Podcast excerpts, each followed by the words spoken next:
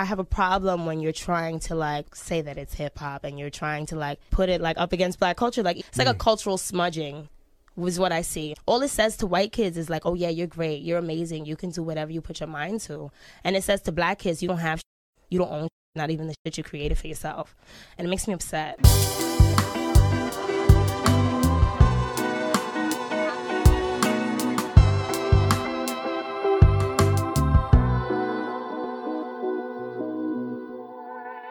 L'appropriation culturelle, je pense que c'est clairement le sujet le plus compliqué à traiter de cette saison de Balance ton mot. Alors pourquoi est-ce que je trouve que c'est plus compliqué que la mode éthique ou le féminisme washing? Tu peux écouter l'épisode 40 et 42 pour en savoir plus. Et bah tout simplement parce que l'appropriation culturelle, c'est une notion qui mêle le subjectif et l'objectif, l'affect et les faits. Quand l'un crie à l'appropriation culturelle, l'autre se défend avec l'appréciation culturelle, résultat, bah c'est le bordel et personne n'est vraiment pleinement satisfait. Si tu veux dire qu'une œuvre, qu'une coiffure ou encore qu'un vêtement, c'est de l'appropriation culturelle, eh ben en fait il faut vérifier plusieurs choses. Déjà, il y a la notion de dominant et de dominé. Donc comme ici on parle de vêtements, je vais prendre ça comme exemple, on peut dire que c'est de l'appropriation culturelle si ce vêtement est proposé par une personne en situation de domination, genre une grande maison de couture, et inspiré par des ressources d'un groupe minoritaire ou minorisé, genre les peuples autochtones. Et en plus en fait de cette question de dominant-dominé, il y a aussi l'idée de sortir de son contexte. Par exemple, le fait d'utiliser des motifs qui de base sont religieux sur une fringue qui n'a absolument rien à voir avec la religion. Et il y a encore un dernier point pour pouvoir parler d'appropriation culturelle.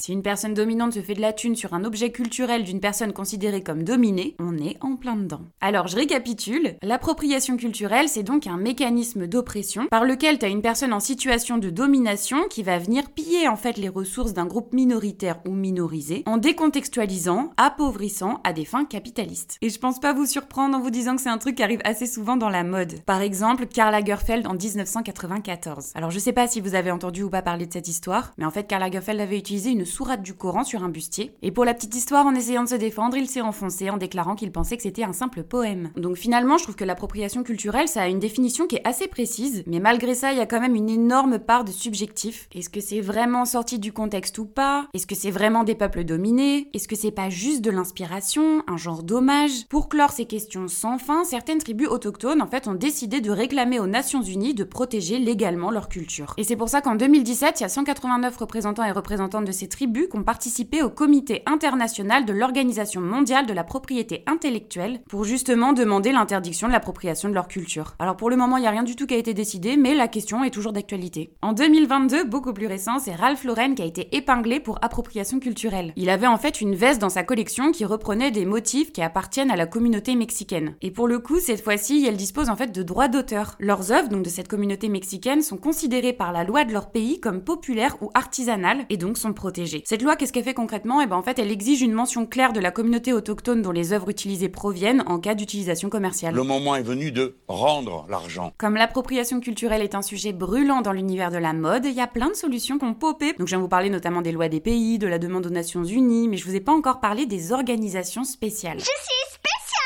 Leur but en fait c'est de mettre en relation les designers de mode internationaux et les producteurs et travailleurs des régions impactées. Et l'une de ces plus grosses organisations s'appelle l'Ethical Fashion Initiative. Et donc t'as plein de stylistes qui font appel à eux, dont Stella McCartney. Et donc pour une de ces collections, l'Ethical Fashion Initiative l'a mise en relation avec des producteurs et des travailleurs du Sud. L'idée concrète de cette organisation c'est de créer des emplois à long terme dans des régions pauvres, que ce soit d'Asie ou d'Afrique, et d'ouvrir en fait le commerce à l'échelle mondiale. Alors, est-ce que c'est une bonne solution? C'est pas sûr. Il y a le professeur Andrew Brooks qui explique que pour lui, cette mondialisation a contribué à la fermeture des usines de confection africaines et à la dégradation du niveau de salaire. Alors, peut-être que l'idée, elle est pas mauvaise, mais que c'est la mise en place le problème. Travailler directement avec les actrices locaux, sans avoir à passer par un tiers, pourrait peut-être être une meilleure solution. Je sais pas, mais en tout cas, c'est une des solutions proposées. Mais ce qui est sûr, c'est que le fait qu'on parle autant d'appropriation culturelle, ça montre bien en fait qu'on se questionne sur les représentations telles qu'elles sont. Je trouve que ça démontre une certaine envie de visibiliser des cultures et de rééquilibrer un petit peu les puissances. Et une série absolument géniale pour creuser cette notion d'appropriation culturelle, c'est Dear White People. You have something to add?